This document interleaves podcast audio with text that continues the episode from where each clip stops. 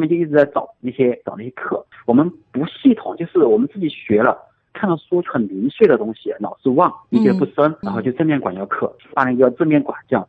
当成了教育的圣经一样，就是说我们每天晚上看书，看了书我们做笔记，做了笔记之后我们分享。因为正面管教，我现在看来它更多的是术，就是它里面都列举了典型的场景，你第一句话怎么说，和停顿多久，再怎么说都很详细，知道吗？嗯。然后我们压这种方法就说，哦，如果孩子跟别人打架了，想我们先想好很多场景，比如说第一个怎么办，第二步怎么办，第三个怎么办？那，如果孩子去超市买东西。看见东西他不想走，好，我们应该怎么说？这些东西我们就全部讨论出来，用的时候就可以随时拿出来，是吗？就很机械化的在做，好像确实这个阶段孩子变得特别懂事，特别听话，让我们感觉有点不对劲了。啊，我还以为你说嗯，看了很有效果，为什么你会觉得不对劲儿啊？刚开始刚开始很有效果，后面觉得太太懂事，不像一个一岁半两岁的孩子，我们觉得不对劲，孩子在。太听话不对劲，像一孩子应该像一个孩子。有一天发生了一个事情，正面管教里面就是说和善而坚定嘛，然后纠正之前先连接或者什么启发式提问，这很多方法。提前制定规则，比如说你的朋友结婚，然后要去参加他的婚礼，婚礼我们就提前给孩子说，我说我们今天要去参加朋友的婚礼，然后呢，我知道你喜欢喝饮料，那我们的规则就是，因为我们担心你的健康。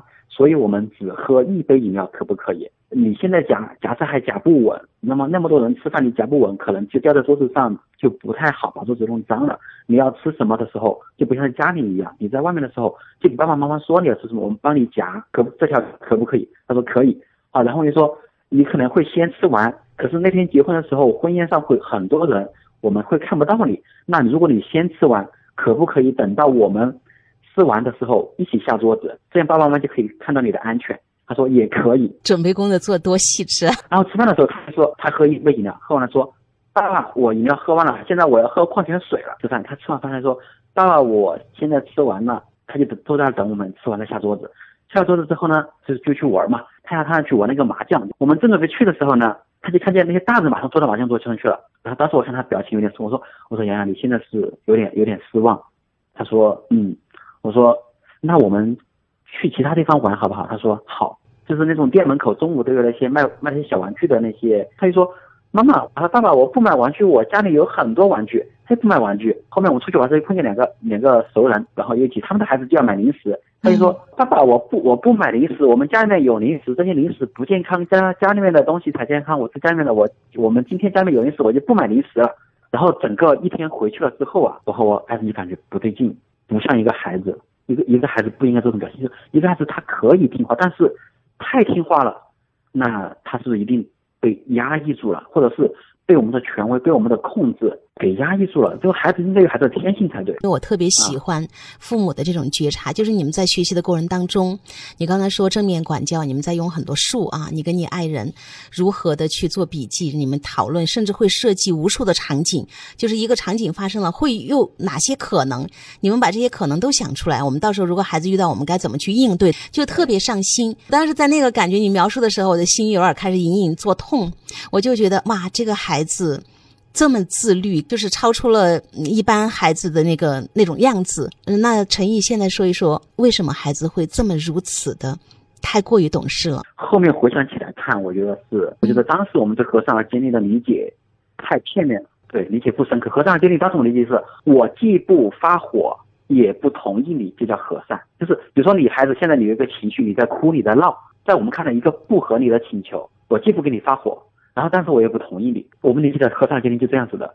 是现在我看到那就那那是冷暴力。那现在如果让你重新给这个正面管教和善而坚定做一个定义的话，你觉得真的好的操作应该是什么？我觉得和善而坚定是这样的，就是坚定是说我们就是始终把持我们自己的那个需要，同时我们会看到孩子的需要。和善是说我在这个整过程中。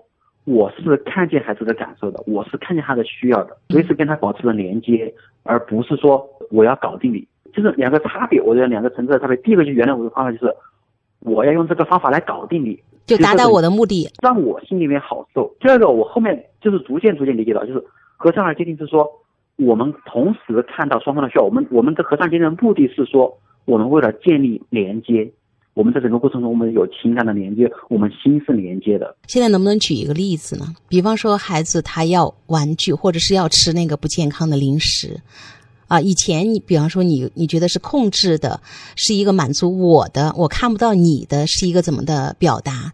那现在真正的理解了之后，应该是一个什么表达？比如说，孩子他要吃一个冰淇淋，然后这边管家第一个方法就是纠正之前先连接，就是啊，你现在是不是很想吃冰淇淋？冰淇淋很好吃，对不对？嗯，就这种看起来连接就是就是是假的，没有真正连接到。然后就说，可是我们的规则就是一个星期只能吃一个冰淇淋，你这个星期已经吃过了，不行，不能再吃了。那孩子就会哭，然后就抱着他，拍他的背，然后让他妈妈知道你很想吃，可是不能吃了，就全是这样坚持坚持，然后孩子最后就哭很久，可能他就不吃了。然后觉得这个是不妥的。现在呢，你觉得冰淇淋是不是很好吃？你特别喜欢吃冰淇淋，对不对？然后他就说啊，是啊。他说那吃冰淇淋可以给你带来什么感受呢？他说哦，我跟他很高兴啊，很快乐啊。他说其实我也知道，我其实我也挺想吃冰淇淋的。就怎么说想控制冰淇淋，是因为我们有个担心嘛，对吧？担心他的拉肚子啊，或者是长胖啊什么的。我可能就会选择诚实表达。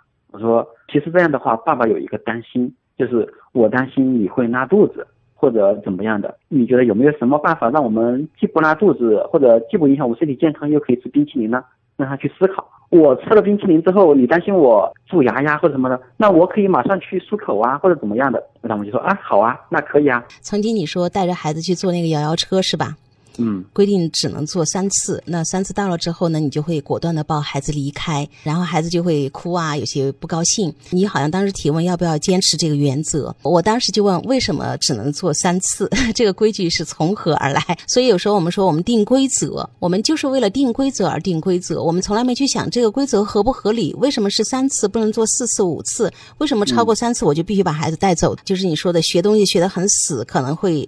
偏颇的去理解，会有一些个甚至误操作，它会变形那个效果。所以我在这个地方也是提醒更多的一些家长朋友们，如果你正走在家庭教育的这条路上啊，也在看很多书在学，真的我们要实时的去觉察。嗯，我觉得最珍贵的就是当你看到孩子这么自律，你没有沾沾自喜，爸爸会敏锐的觉得孩子的天性好像。有点被压抑住了，就太懂事了。我还记得丰子恺，就是他有一本书里边写过，他的女儿会主动给弟弟好像吃零食啊，会主动分给弟弟呀。丰子恺他说的是他心里隐隐的失落，属于孩子的黄金时代，他知道一去不复返了。他的女儿在长大了，越来越像个大人了。我在你身上也看到了这一点。好，接下来继续把时间交给你，就是从这个数你会发现操作有些失误，理解有些失误。然后可能你们给孩子的和善而坚定，导致的后果就是掌控、压抑。然后呢？然后我们觉得啊，还要继续学习。